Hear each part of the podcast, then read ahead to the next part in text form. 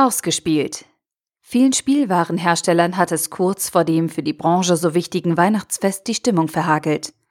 Ausgerechnet in der umsatzträchtigsten Jahreszeit holen die strukturellen Probleme der Branche namenhafte Hersteller und Händler ein. Ein Beitrag von Business Developer Plus, verfasst von Sarah Sommer. Leuchtende Kinderaugen, ellenlange Wunschzettel, spendierfreudige Eltern und Großeltern. So soll es sein in den entscheidenden Wochen und Monaten vor den Weihnachtsfeiertagen.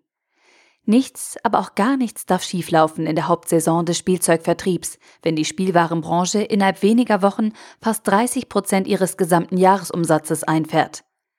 Das Lächeln der Verkäufer muss sitzen, die Werbebotschaften müssen perfekt platziert, die Trends in Kindergärten und Schulen gesetzt sein und kein Lieferengpass, kein fehlerhaftes Produkt darf die Freude am Spielzeugkauf verderben. Wenn es um das Weihnachtsgeschäft geht, verstehen Spielwarenhersteller und Spielzeughändler keinen Spaß. Dieses Jahr fällt es vielen Unternehmen der Branche allerdings schwer, die besinnlich fröhliche Fassade aufrechtzuerhalten. Mit dem weltweit tätigen US-Konzern Toys R Us hat einer der weltweit wichtigsten stationären Spielzeughändler Ende September in den USA Insolvenz angemeldet.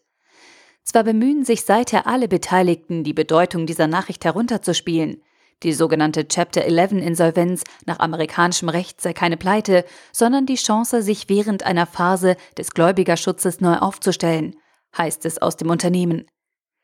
Das Geschäft der Filialen außerhalb der USA sei nicht betroffen. Das Weihnachtsgeschäft gehe auf jeden Fall und unter allen Umständen ungestört weiter. Doch schon wenige Wochen später wurden die tatsächlichen Auswirkungen der Toys R Us-Krise klar. Mattel, der nach Umsatz zweitgrößte Spielehersteller der Welt und einer der größten Toys R Us-Gläubiger, meldete einen hohen Quartalsverlust und setzte Dividendenzahlungen an seine Aktionäre aus. Die Folge? Der drittgrößte Spielzeugkonzern der Welt, Hasbro, der nun etwa halb so viele ausstehende Forderungen an Toys R Us verkraften muss wie der etwas größere Konkurrent Mattel, plant nun dessen Übernahme.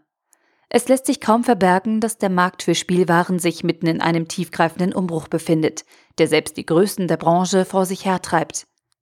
Der Spielwarenvertrieb, einst geprägt von einer Vielzahl kleiner Fachhändler mit einigermaßen überschaubaren Sortimenten, hat sich zu einem extrem schnelllebigen Geschäft gewandelt.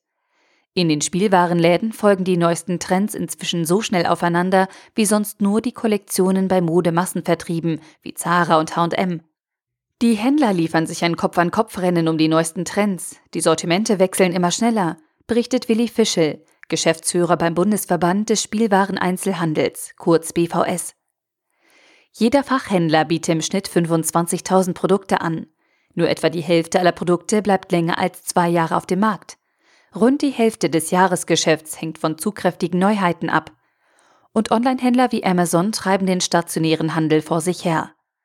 Nur noch 63 Prozent des Spielwarenumsatzes in Deutschland werden über den stationären Handel vom Spielwarenfachgeschäft bis zum Warenhaus vertrieben.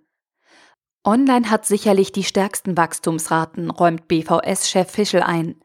Wir diskutieren allerdings schon längst nicht mehr über Online oder Offline. Der Kunde will ohnehin beides, stationär und online einkaufen. Alle Händler, ob stationär, Multichannel oder reine Online-Vertriebe, investierten daher derzeit in Logistik und Prozessoptimierung, in digitale Präsenz und interaktive Kommunikation mit Kunden, berichtet Fischel.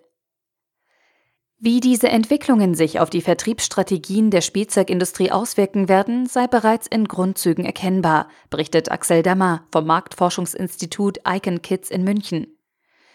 Zum einen sehen wir eine Zweiteilung in einen Markt für Babys und Kleinkinder auf der einen Seite und für ältere Kinder auf der anderen Seite, die über verschiedene Vertriebsstrategien bearbeitet werden, analysiert er. Im Kleinkindbereich werde weiterhin viel stationär eingekauft, weil Eltern und Großeltern am eher emotional gesteuerten Kauf von Plüschtieren und Babyspielzeug im Laden mehr Spaß hätten.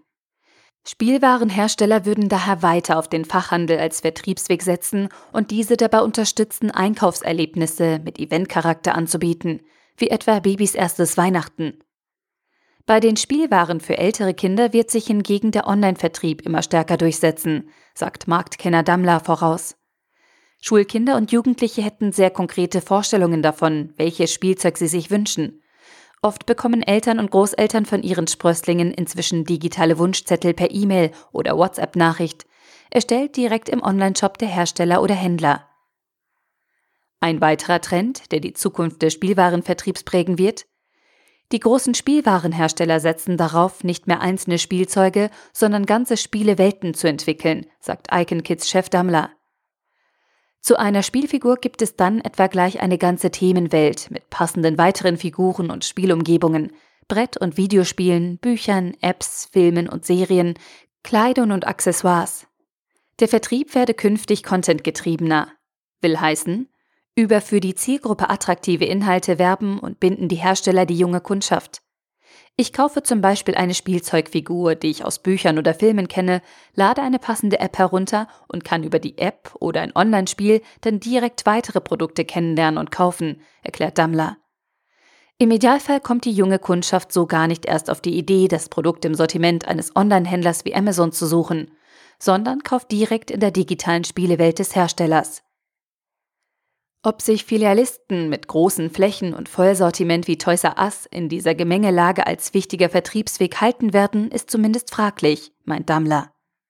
Für die Hersteller werden sicherlich spezialisierte stationäre Einzelhändler, Online-Shops und eigene digitale Vertriebswege wichtiger. Der Artikel wurde gesprochen von Priya, Vorleserin bei Narando.